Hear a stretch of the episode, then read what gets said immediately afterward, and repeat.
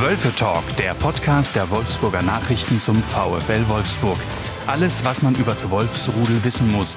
Die Diskussion rund um das Geschehen in der Volkswagen Arena. Dieser Podcast wird präsentiert von Ducati Wolfsburg, Ihrem Ducati-Händler auf der Automeile Wolfsburg. Bei uns erwartet Sie ein breites Angebot an neuen und gebrauchten Ducati-Motorrädern, Motorradkleidung und eine optimal ausgestattete Werkstatt. Mit unserem Hohl- und Bringservice sparen Sie sich zudem den Weg zu uns. Weitere Infos unter www.ducati-wolfsburg.de Ein klein wenig müde siehst du aus, Tobias. Wir haben einen Spätdienst hinter uns, der es in sich hatte, ein spektakuläres Champions League Spiel, VW Wolfsburg beim OSC Lille. Jetzt sitzen wir hier, sprechen darüber, sprechen über viele andere Dinge und ich heiße dich natürlich erstmal wieder herzlichst willkommen in diesem Podcast. Tobias Feuerhahn, hi. Servus. Hast du es gut überstanden? Ich habe es gut überstanden. Die Frage ist, wie du es überstanden hast. Du hattest ja noch, du hattest ja noch Reisestrapazen. Ja, sehr gut. Um drei lag ich im Bett. Äh, kurz darauf wieder im Büro. Du weißt ja, Tausendsasser und Schlaf brauche ich eh nicht viel.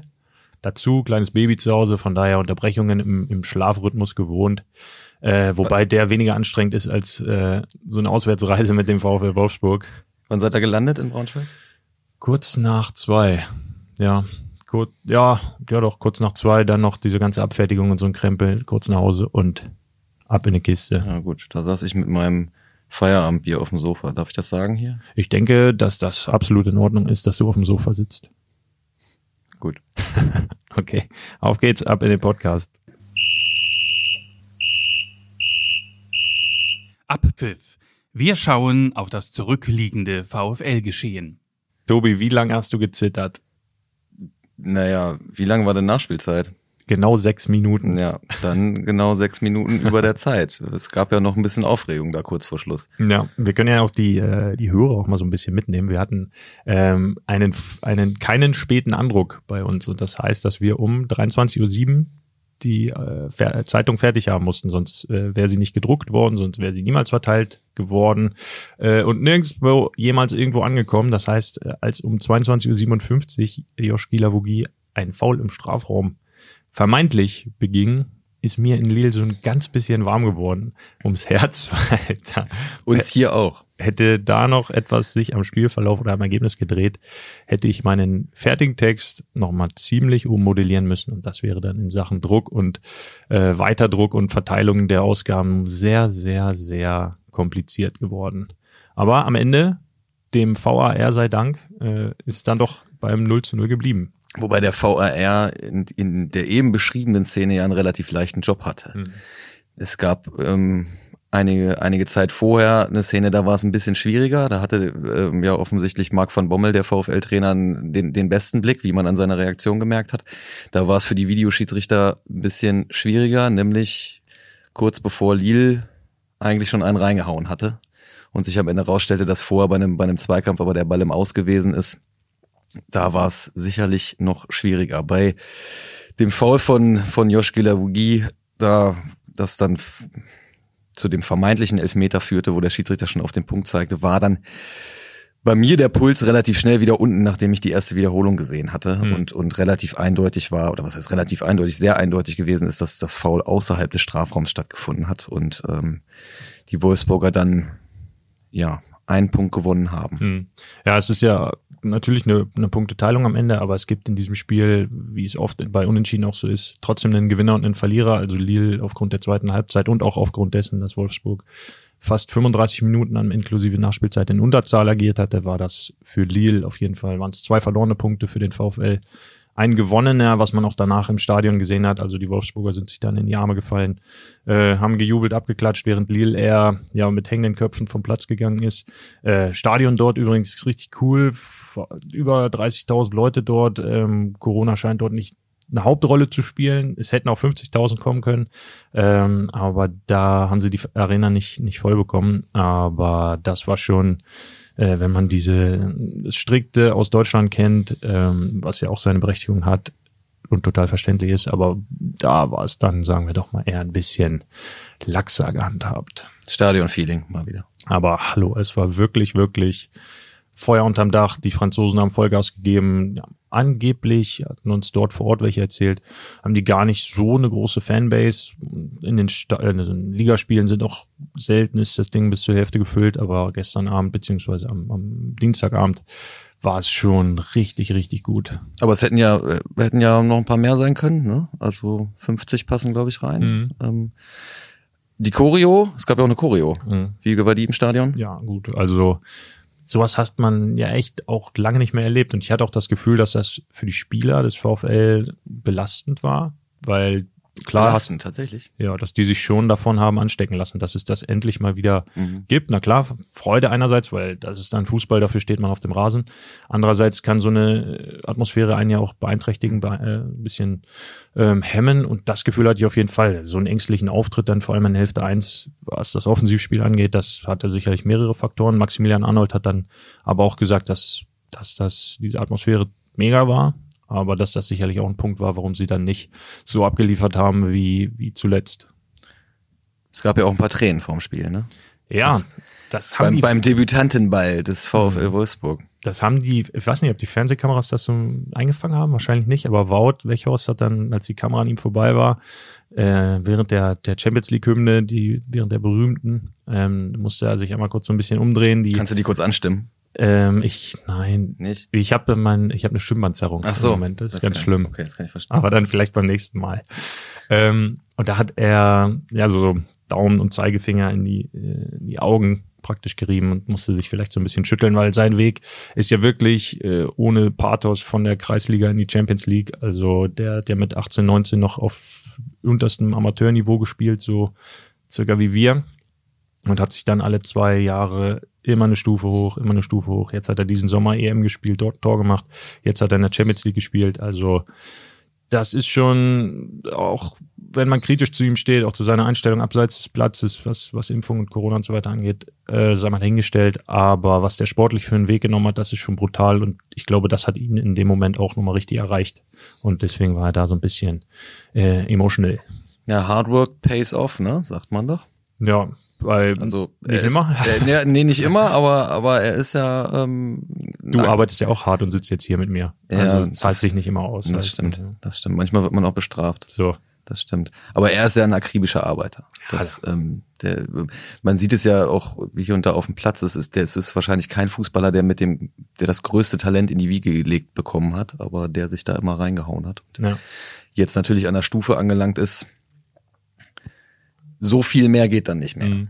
Ja, ja, und klar, jetzt sind es die größten Momente und schau dir den mal an nach dem, nach dem Aufwärmen. Also der sieht nach dem Aufwärmen schon aus, wie ich nach einem 10 Kilometer Lauf oder wie er nach, wie andere nach 90 Minuten. So, der ist schon völlig fertig, voll im Tunnel, schwitzt wie sonst was, aber einfach, weil es für ihn dazugehört, weil er weiß, wenn ich richtig warm bin, bin ich richtig warm, dann kann ich den Schalter umlegen und bin da.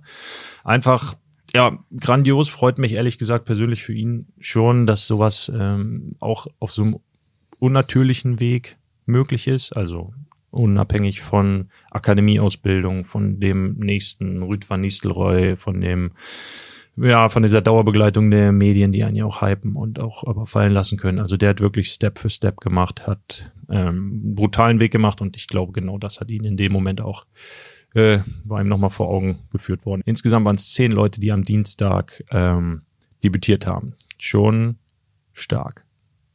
In der Tat. Obwohl es ja dann auf dem Platz eher so mittelmäßig lief, wie wir ja gerade schon besprochen haben. Ähm, aber gut, wie gesagt, ein Punkt gewonnen. In der Gruppe ist ja auch noch nichts passiert im Grunde. Das andere Spiel endete auch unentschieden. Ähm, ja. Ebenfalls mit einem Platzverweis und mit einem kleinen, mit einem kleinen Elfmeterschießen, mhm. wenn man so will. Sehen wir mal, was gegen Sevilla dann geht. Jupp. Grobes Foulspiel was nicht mehr passieren sollte. Du hast es gerade nochmal angesprochen, Wout ähm, war natürlich Teil einer sehr, sehr, sehr lahmen VfL-Offensive. Also bis zur 60. Minute, das hatten wir auf, den, auf der Tribüne nochmal nachgeschaut, war der letzte Wolfsburger Torschuss in der Champions League von Dante im aus dem Spiel gegen Real Madrid 2016. Und dann kam Maximilian Philipp und hat irgendwie aus 25 Metern rechts oben sehr, sehr weit drüber geschossen. Aber das war trotzdem der erste Wolfsburger Torschuss des Spiels. Und ja, eine gewisse Zähigkeit ähm, kann man da, glaube ich, nicht absprechen, oder? Ja, es ist, ähm, es ist ja auch in der Bundesliga so, trotz, trotz des guten Starts. Es ist jetzt ja nicht so, dass sie da alles um und dumm schießen. Ne? Also ich meine, erst, erst ein, erst ein Tor kassiert, aber selbst auch noch nicht, noch nicht sonderlich viele gemacht. Ähm, Im Spiel nach vorne hakelt es noch, noch ein bisschen. Ähm, da muss man auch mal gucken, wie das, wie sich das jetzt vielleicht ändert. Äh, der Trainer hat jetzt mit, mit äh, Luca Waldschmidt, mit Dodi Luke Bacchio, äh, auch Lukas Metscher, der, der immer näher rankommt, noch ein paar Alternativen. Vielleicht, vielleicht hilft das im Spiel nach vorne ein bisschen, aber das ist äh, im Moment noch das, bei aller Effizienz, die die Mannschaft mitbringt, ähm, wo auf jeden Fall noch Luft nach oben ist. Ja, also Minimalismus ist ja ein Thema in Wolfsburg. Äh, wenn man das Preußen-Münster-Spiel aus dem DFB-Pokal noch mitzählt, dann haben sie jetzt in sechs Pflichtspielen zwei Gegentore kassiert. Eins davon gegen Münster nach einer Ecke, eins gegen Berlin. Ähm, nach einem Strafstoß, also um die Medaille mal umzudrehen, die Defensive ist weiterhin granatenstark, war sie unter Oliver Glasner schon. Dieses Fundament steht weiterhin. Das ist ja wirklich die sehr, sehr gute Nachricht, auch die Van Bommel immer wieder hervorhebt. Und auch immer wieder hebt der Kuhn Castells hervor als äh, wahnsinnig guten Rückhalt, was auch absolut stimmt. Ähm, ja, aber das ja, legt die Offensive auch so ein bisschen zurück. Liegt es vielleicht auch daran, dass Xaver Schlager fehlt? Der hat ja noch ein offensiveres Moment als jetzt Josh, der ja ein Josh Gilavugi, der ein sehr, sehr guter ähm, Stratege ist, was so gegen den Ball angeht, aber im gestalterischen Element jetzt nicht die, die oder auch im Umschaltmoment nicht die Klasse und das Tempo hat von einem, von einem Xaver Schlager. Ähm, ja, das ist, das ist sicherlich ein Aspekt. Allerdings lief es auch mit Xaver jetzt jetzt offensiv nicht nicht mhm. so, dass dass die dass äh, die die Gegner überrollt worden sind. Allerdings klar, der, der, er hat er hat diese Momente gegen Berlin war es, korrigier mich, wenn ich falsch liege, wo er nach dem Umschalten ähm, diesen diesen einen äh, brutalen öffnenden Pass spielt, der dann auch äh, schlussendlich äh, zu einem Tor führt. Mal ganz davon abgesehen, dass er da aus Sicht des Gegners ein bisschen, bisschen viel Platz gehabt hat im Mittelfeld. Mhm. Aber solche Leute brauchst du. Und gerade eben ähm, auf der auf der defensiven Mittelfeldposition, die ja eigentlich die neue Spielmacherposition ist, nicht erst seit gestern, sondern schon eine ganze Weile, ähm, ist das sicherlich hilfreich. Wobei ich jetzt äh, Joshs äh, Qualitäten nicht nicht nicht absprechen möchte. Der hat, der bringt natürlich anderes mit. Ähm, in in diesem in diesem Feld ist es aber meiner Meinung nach sicherlich so, dass Schlagers schwere Verletzung ähm, eine kleine Schwächung ist. Ja, äh, zumal ja auch im, im Aufbauspiel auch in der Kombination Schlager Arnold immer eher Arnold den gestalterischen Part übernommen hatte äh, und Schlager eher der ja so gegen Pressing wilde war, der da immer in die Gegner reingelaufen ist, wie so der erste Vorkämpfer, ähm, wenn der Ball zurückzuholen war. Das ist ja in ähnlicher Weise auch Gilavugi, nur er macht es irgendwie mit ein bisschen mehr Auge, Erfahrung, strategischem Denken, wohingegen äh, Schlager eigentlich eher ja der der kleine Büffel ist, der dann da reinrennt, Unruhe stiftet und den ähm, und den Ball dann schnell verarbeitet und sichert. Also beides unterschiedliche Spielertypen, die es beide gut können. Aber ja, ich finde, Maximilian Philipp ist ja auch noch nicht so gestalterisch gut. Also der hat mir in der Vorbereitung sehr gut gefallen. Der ist ja einer, der diesen ähm, aktiven Part, der diesen gestalterische jetzt habe ich schon fünfmal gestalterisches Element gesagt, der diesen Spielmacher ähm, gut geben kann. Äh, aber der kommt mir bisher noch nicht so richtig gut in die Saison. Ähm, auch Riedle Baku scheint im Moment so ein bisschen den Hänger zu haben, Renato Steffen auch. Also, ja, das gefallene Lille, wie Waldschmidt und Luke Bacchio und auch ein Matcher reingekommen sind. Die haben alle gutes Tempo reingebracht. Die haben die alle haben ein bisschen Alarm noch gemacht. Ja, auch mit einem Mann weniger dann genau, in der letzten ja, halben Stunde nochmal auch Ball gesichert und, und ein bisschen was reingebracht. Also das äh, besprechen wir später auch nochmal, diese Tiefe auf der offensiven Position. Das ist schon ein Element. Ähm, aber vielleicht fehlt da auch so ein bisschen äh, der Automatismus, wenn du dort auch viele Neuzugänge hast, wenn du da noch nicht, jetzt war eine lange Länderspielpause hinter uns, noch nicht so viel trainieren konntest, an den Abläufen arbeiten konntest, die Mechanismen greifen. Da vielleicht noch nicht ganz so, aber, und das ist, glaube ich, das Ausrufezeichen, die Defensive steht weiterhin. Und so kannst du halt ja auch mal ein 1 zu 1 oder 0 zu 0 erkämpfen, ermauern, ja, ähm, zu, zu Maximilian Philipp, also ich, ich bin da bei dir. Ich fand allerdings bei dem Spiel in Lille, dass er es zumindest versucht hat, vorne dann mal irgendwie kreativ zu werden und, und, und mal was, äh, mal was einzufädeln. dafür muss natürlich der Ball da auch erstmal hinkommen. Ne? Also ich erinnere mich an einen, an einen langen Pass. Ich, ich glaube, Maxence Lacroix hat den, hat den gespielt, den kriegt er dann eben nicht ganz verarbeitet. Also da hapert es dann an den, an den Details am Ende ein bisschen, ne? Dass, dass die, die Annahme dann nicht passt, wobei, ich meine, so ein, so ein 70 Meter äh, Flugball, den musst du auch erstmal runterholen. Ähm, mit unter Bedrängnis. Ähm, allerdings ja, genau, waren es dann eben die, die, die entscheidenden letzten, letzten Prozente, sagt man ja immer so schön, die, äh, die da noch im Moment ein bisschen fehlen. Das sehe ich auch so. Aber wenn du einfach immer 1 zu 0 gewinnst oder vielleicht auch nochmal 2 zu 0 dahinter schiebst, wer sind wir, die wir darüber meckern? Haben wir gemeckert? Naja, gemeckert vielleicht nicht so wirklich. Wir haben vielleicht ein, naja, auch keine Wunder aufgerissen, aber so zumindest mal auf einen kleinen Punkt gedrückt, der jetzt nicht perfekt läuft. Wäre das okay? Das ist, das ist okay. Okay, dann kommen wir mal weiter zu jemandem, bei dem es eigentlich ziemlich perfekt läuft. Solo, wer sich in den Mittelpunkt spielt. Max Ons Lacroix hatte einen ziemlich geilen Job in Lille und zwar hat er gegen Burak Yilmaz gespielt. Türkischer Altinternationaler, 37 oder 36 Jahre alt und absoluter Publikumsliebling dort. Also wenn der einmal seinen Finger gehoben hat, äh, dann haben die Fans da einen Lärm gemacht. Das war wirklich äh, wirklich, wirklich cool. Hat die Massen dirigiert? Oder? Ja, war wirklich, ähm, das war wirklich schön. Der hat die mit sich getragen sozusagen.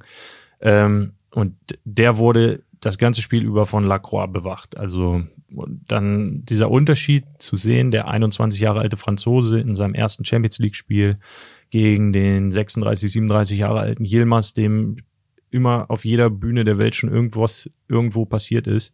Ähm, das war schon wirklich ein schönes, schönes äh, Duell im Duell, so im Kleinen.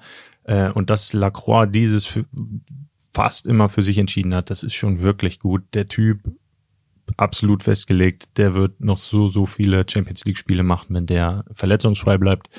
Ähm, und interessant war, äh, es ist nun so, dass wir in Lille wenn wir dort mit den, mit den, mit der Mannschaft reisen, am Tag zuvor schon hinfliegen. Und dann treffen wir auch oft Journalisten aus dem Heimatland, die, dann sprechen wir mit denen meistens, wie, wie die Aufstellungen aussehen und wer der wichtigste Spieler ist und so weiter und so fort. Und ich habe dann einen Kollegen getroffen, der hat mich gefragt, äh, von L'Equipe, also der größten Sportzeitschrift eigentlich in Frankreich, der hat mich gefragt, welche sind die drei Key Player von, äh, von Wolfsburg und aus welchem Land kommen sie. Und dann habe ich ähm, aufgemalt, Wout Weghorst aufgemalt, habe Maximilian Arnold aufgemalt und Maxence Lacroix. Und dann habe ich unter Lacroix geschrieben, France natürlich. Und der Journalist Zu Recht, hast du das äh, war ja auch die Wahrheit. Nee, du hast tatsächlich, das war tatsächlich die Wahrheit. Ja. Und der, der Journalist meinte, äh, wie, der ist Franzose, das ist doch bestimmt ein Belgier, weil ich kenne den gar nicht. Und ich dachte, wie ist das möglich? Der Typ ist einer der besten Verteidiger der Bundesliga und ihr kennt ihn nicht? Nein, ich habe noch nie von dem gehört. Also ja, man kann sich das gar nicht vorstellen. Crazy. Der ist letztes Jahr aus der zweiten Liga Frankreichs dann nach Deutschland gekommen und die Bundesliga scheint dann in Frankreich nicht den aller, allergrößten Stellenwert zu haben. Vielleicht Bayern schon, vielleicht auch Leipzig, aber Wolfsburg dann offenbar nicht. Äh, und der hat sich äh, spricht vielleicht auch nicht für die Qualität des Journalisten, ganz ehrlich, in der Vorbereitung auf so ein Spiel. Aber ich fand es schon erstaunlich, dass der Lacroix ähm, da doch so wenig äh, Anerkennung in dem, in dem Sinn hat. Ja, das ist, ähm, du sagst gerade, es spricht ein bisschen scherzhaft, es spricht vielleicht nicht unbedingt für die, für die Qualität des Journalisten. Ich frage mich aber auch, was, was bei der französischen Nationalmannschaft los ist. Also ich habe, wir hatten vergangene Woche ein kurzes Pressegespräch mit mit Maxence und da ging es natürlich auch so ein bisschen um, dass er auf die auf die Nationalmannschaft schielt, ne? Und, und was heißt darauf schielt? Das ist sein großes Ziel. Der der Junge hat ganz klare definierte Ziele und der weiß auch, was er kann. Auf die Frage, ob denn der französische Nationalcoach Didier Deschamps schon mal Kontakt zu ihm aufgenommen hat, lautet die Antwort ganz klar non. Also nein, der mhm. hat, der war jetzt nicht mal für die U21 nominiert. Ja. Ähm, wo ich mich dann manchmal doch frage, wo die ihre Scouts hinschicken. Das war ja auch einer der Gründe, wes weshalb er mit, mit einem Wechsel nach Leipzig geliebäugelt hat, weil er eben gehofft hat, dass er da ein bisschen mehr in den Fokus der, der Nationalmannschaft rückt. Ähm, ich weiß nicht, vielleicht, vielleicht hat ja gestern aus Versehen jemand zugesehen, als er dann mal in Frankreich gespielt hat. Ich ähm, aber das hat mich doch, hat mich doch arg verwundert, dass er da so klar Nein antwortet, dass mhm. es da überhaupt noch keine, ähm, kein Interesse offenbar gegeben hat oder zumindest mal ein Telefonat oder so. Ne? Ich meine, die Franzosen haben natürlich auch andere gute Leute. Ähm, aber ein bisschen, bisschen komisch fand ich das schon. Ähm, auch er hat debütiert jetzt in der Champions League, ähm, hat ein gutes, gutes Match ja. geliefert. Also der, der, der Yilmaz hatte zwar auch seine Momente, wobei die auch häufig entstanden sind, als, als er dann ähm, gegen Lacroix Abwehrkollegen John Anthony Brooks gespiel, gespielt hat, mhm. der äh, einfach an, am Dienstag keinen guten Tag hatte, was ja vorkommt. Ich meine, der Mann, um jetzt mal kurz einen Exkurs zu machen, der hat äh, in den letzten Tagen und Wochen wahrscheinlich mehr Flugmeilen gesammelt als, als du in deinem ganzen Leben. Jo. Obwohl du ja ein ziemlicher Jetsetter bist, was wir jetzt ja heute gelernt haben. Voll. Ähm, war mit der Nationalmannschaft der USA unterwegs. Das heißt, das sind schon mal hin und zurück zwei Transatlantikflüge, haben wir in Honduras gespielt. Wie dem auch sei, äh, zurück zu Lacroix. Ähm, wie gesagt, Champions League Debüt ebenfalls gefeiert, dann auch noch in seinem Heimatland. Es waren auch wohl ein paar Leute aus seiner Familie im Stadion. Ähm, ich weiß nicht, wie es dir geht, Leonard, aber mit 21 Jahren wäre ich da auch ein bisschen aufgeregt gewesen. Ähm, bisschen ist, ist eine äh, starke Untertreibung in diesem Moment. Ähm, und dafür hat er dann seinen Job echt, echt gut gemacht und auch, der wirkt halt einfach auf dem Platz nicht, als wäre er ein Anfang 20-Jähriger. Nee. Der hat schon, bringt alles, alles mit, was so ein moderner Verteidiger äh, mitbringt. Muss man auch mal ein dickes Lob aussprechen an die Wolfsburger Scouts und äh, Transfer. Ähm, Verantwortlichen, so einen aus der zweiten Liga zu fischen, ohne dass ein anderer Club ihm in die Quere kommt. Das gibt es ja heutzutage sehr selten, weil der Fußball ja sehr gläsern geworden ist und viele, viele Leute ähm, da schon von 16, 17 Jahre alten Jugendspielern irgendwie begleitet werden und gepusht werden und Berater hier und Berater da und äh, der nächste Hype dort und so. Und der war ja absolut überhaupt gar nicht bekannt, der Maxence. Und ich weiß noch, ähm, kurz nachdem äh, Maxence Lacroix damals zum VfL gewechselt äh, ist, habe ich so ein, habe ich Text natürlich darüber geschrieben und hatte da in einem Nebensatz erwähnt, dass es wohl offenbar noch keine Soforthilfe, sondern der wird erstmal langsam aufgebaut. So drei, vier Wochen später war dann schon klar, äh, der ist doch eine Soforthilfe und dann hatte ich äh, wegen anderer Themen mit Jörg Schmatke telefoniert und der hat dann auch am Ende nochmal äh, so ein bisschen hinterher gefrotzelt, na, ist wohl doch eine Soforthilfe, war. Und hat sich dann über seine eigene äh, Transferaktivität äh, mal auf die Schulter geklopft und in dem Fall auch absolut zu Recht. Gutes Team, gutes Teamwork, gut geholt. Und du hast Quatsch geschrieben. Natürlich, ich schreibe eigentlich fast nur Quatsch. Du musst das ja jetzt auch ein bisschen öfter lesen, was ich so schreibe. Das mache ich natürlich sehr gerne. Ja, gut, das musst du jetzt auch so ein bisschen sagen. Der ist übrigens mein Chef, deshalb sage ich das. Ja, äh, und ich werde das auch sehr positiv in deinem Zwischenzeugnis vermerken. Krieg ich ein Zeugnis? Ich verteile Zeugnisse, ja. Immer im Halbjahr. Das hättest du mir vorsagen. Apropos Zeugnis, ey, das können wir jetzt auch mal ausstellen. Abseits. Was am Rande des Spielfelds passiert. Und zwar äh, für die Kaderzusammensetzung des VfL Wolfsburg beziehungsweise für den Transfersommer. Welche Note verteilst du denn? Schulnote 1 ist gut, 6 ist schlecht, wie im deutschen Schulsystem und nicht im polnischen, da ist ja zum Beispiel andersrum. Also man merkt einfach, dass, was für ein cleverer Typ du bist, ne? Ja, ich weiß Sachen, wie der Kleine von, äh, von Game of Thrones. Mhm. Ist das nicht sein Signature-Move? Offensichtlich. I know things. Gut. Schulnoten. Sommertransfers. Ich würde dem VfL Wolfsburg, der ja zum Ende de, des Transferfensters nochmal sehr aktiv gewesen ist, eine tatsächlich eine 2 plus geben. Ja, ja. Ja, ja, ja gehe ich mit. Ähm, wirklich stark zum dritten Jahr in Folge kein Leistungsträger verloren. Also dieses Gerüst der Mannschaft steht total. Ja, auch eine Sache, die man, die man bei solchen Sachen häufig vielleicht übersieht. Ne? Also viele mhm. Leute gucken, glaube ich, nur, ja, wen haben die denn geholt? Man muss vielleicht auch mal gucken, wer ist denn überhaupt gegangen? Mhm. Und das ist, äh, wie du es gerade schon erwähnt hast, von den, von, von der wichtigen Achse, sage ich jetzt mal, war es niemand. Ja, und wenn man dann mal sieht im, in Lille, da waren elf Spieler von Beginn an auf dem Platz, die auch in der letzten Saison schon in Wolfsburg gespielt haben. Und das zeigt natürlich Kontinuität, das zeigt, dass sich diese Mannschaft gefunden hat, dass sie äh, dann auch ähm, zusammen harmoniert, dass sie in sich gewachsen ist an Leuten, die so die zentralen ähm, sind. Das Kuhn Castells natürlich, das ist Maximilian Arnold, ein Joschki Lavogie und vorne auch ein Wout Welchhorst, der in die Mannschaft führt. Und darum herum kannst du dann einfach viel, viel aufbauen, weil die anderen sehen, ja, das funktioniert, die verstehen sich, die wissen, was Sache ist und ähm, daran kann man wachsen, was man ja an den individuellen Stärken von, wie eben besprochen, Maxence Lacroix sieht, der auch nur wachsen kann in einem guten Umfeld, wenn die Atmosphäre stimmt und das drumherum. Und das ist in Wolfsburg absolut der Fall. Und jetzt haben sie sich halt noch in jedem Mannschaftsteil außer im Tor ähm, qualitativ echt verstärkt. Also Sebastian Bornau ist einfach ein guter Bundesligaspieler mit Perspektive. Der ist auch schon mit der Perspektive verpflichtet worden, dass entweder Lacroix oder Brooks im nächsten Jahr nicht mehr hier sind. Also Brooks Vertrag läuft aus. Mal schauen, ob sie den verlängern. Lacroix, wenn der nochmal so eine Saison hinlegt.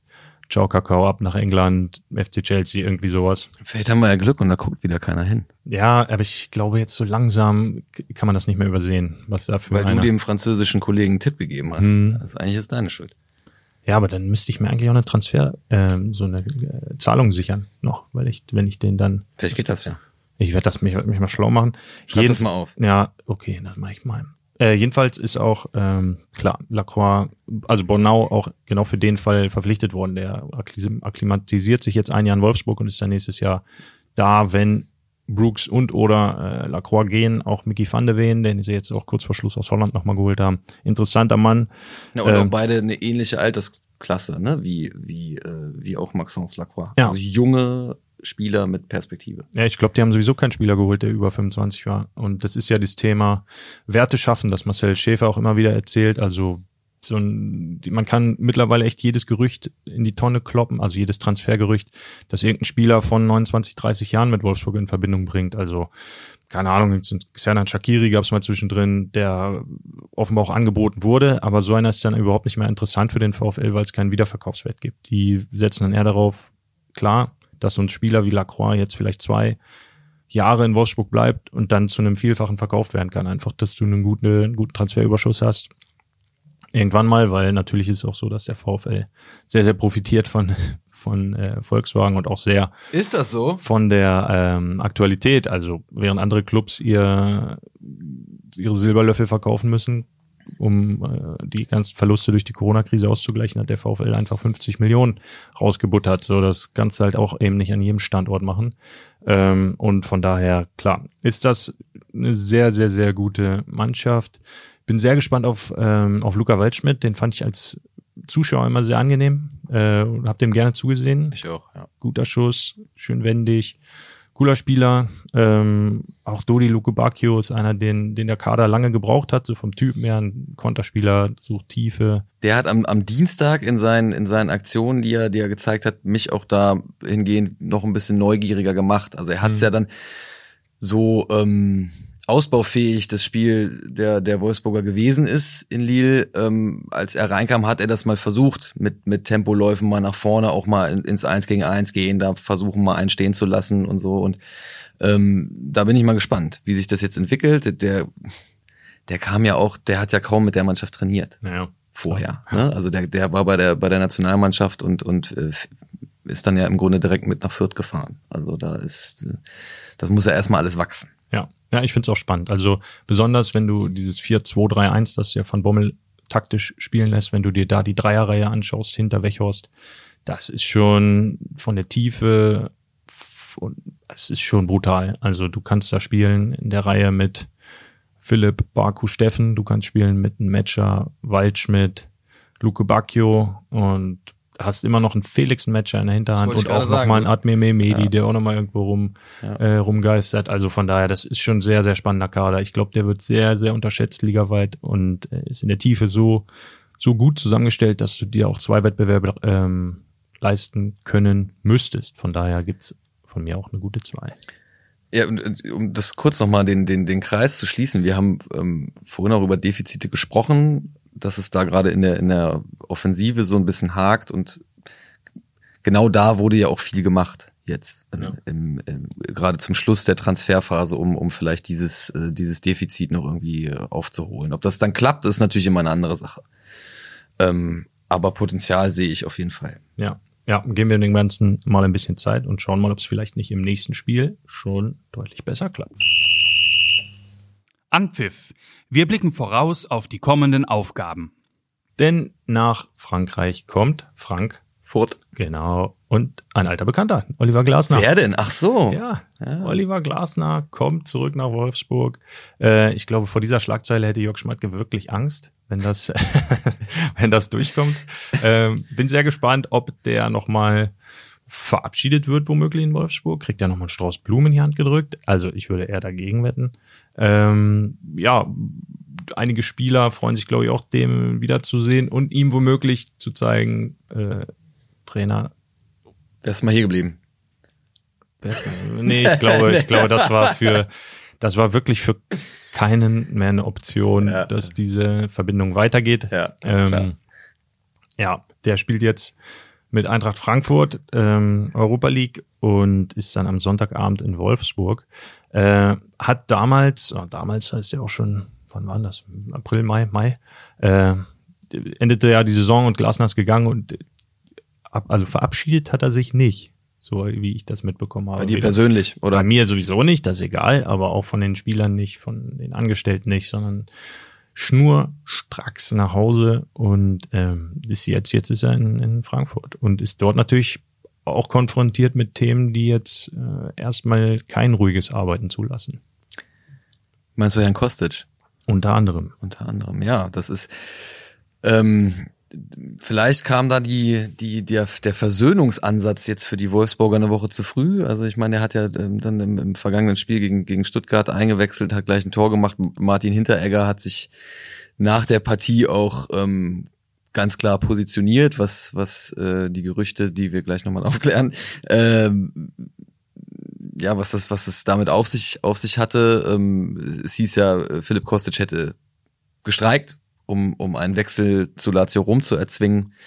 Ähm, war dann vor dem Bielefeld-Spiel nicht im, beim Abschlusstraining, ist auch nicht mit nach Bielefeld gefahren. Herr Glasner sagte, Herr Glasner sage ich schon, das klingt jetzt so förmlich. ja, bleib mal so dabei. Olli sagte dann, ähm, das, das Telefon, Kostic Telefon sei auch abgeschaltet gewesen, habe ich gelesen. Ähm, ah, die Dinger, diese modernen Dinger haben auch alle keine Akkus mehr. Das also. kann natürlich auch sein. Hat das, vielleicht keine Steckdose das gehabt. Kann auch, vielleicht, vielleicht gerade vorher noch, noch ein bisschen Insta gemacht und dann. Deswegen vielleicht auch den Wecker nicht gehört zur Abfahrt und nicht beim Training gewesen. Okay, ich glaube, wir, also sind da, ich glaube, wir sind da jetzt einer Sache auf, auf der Spur. Manchmal fällt, fällt ja ein Dominostein und der nächste fällt und dann hast du eine ganz unglückliche Verkettung von Umständen, die genau das dann, ja, dabei herauskommt, dass ein Spieler aus Versehen streikt. Ja.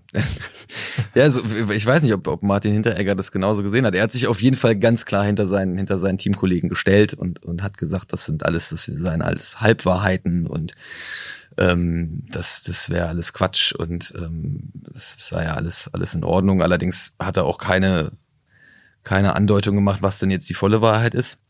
Und er hat natürlich auch nicht nur gegen die Medien geschossen, was er, äh, er eigentlich vorhatte, sondern natürlich auch gegen seine Verantwortlichen, weil äh, auch Markus Krösche, der Sportvorstand, und Oliver Glasner haben ja darüber offen gesprochen, dass genau das passiert ist. Also äh, äh Hinteregger bezichtigt da ja nicht nur die, äh, die Medien der Lüge, sondern auch Glasner und Krösche.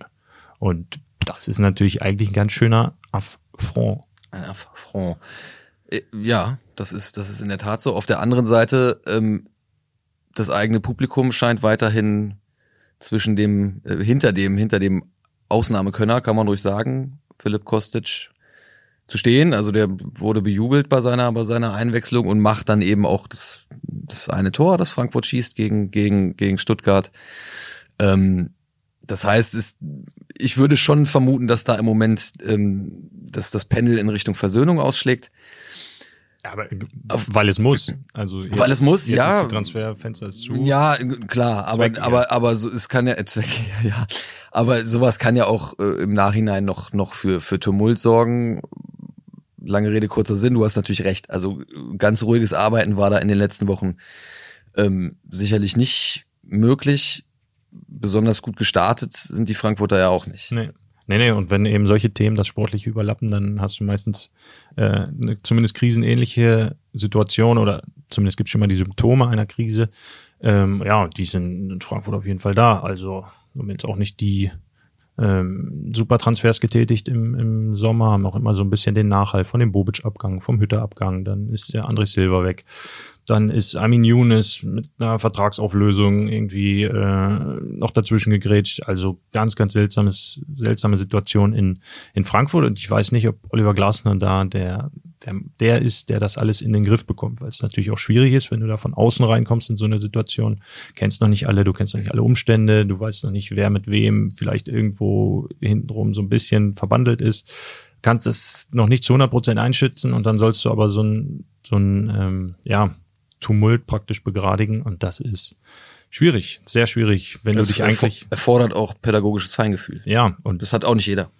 Und dieses, was du meinst, auch diese Empathie war ja auch das, was ihm in Wolfsburg immer abgesprochen worden war. Also die, äh, ja, die Spieler haben gesagt, guter, oder nicht die Spieler würde, würde ja heißen, dass alle Spieler es gesagt haben, stimmt nicht, aber einige Spieler haben gesagt, äh, super, super, super Trainer, aber im Erkennen von Strömungen in der Mannschaft, von Emotionen, von, ja, mal sehen, welcher Spieler jetzt mal eine, eine Streicheleinheit braucht, welcher mal einen Tritt in den Hintern braucht und so, das hat Oliver Glasner nicht hinbekommen. Und das äh, hat dann am Ende auch zur Trennung geführt. Ein Grund, ein anderer war natürlich auch das Verhältnis zu Schmatke.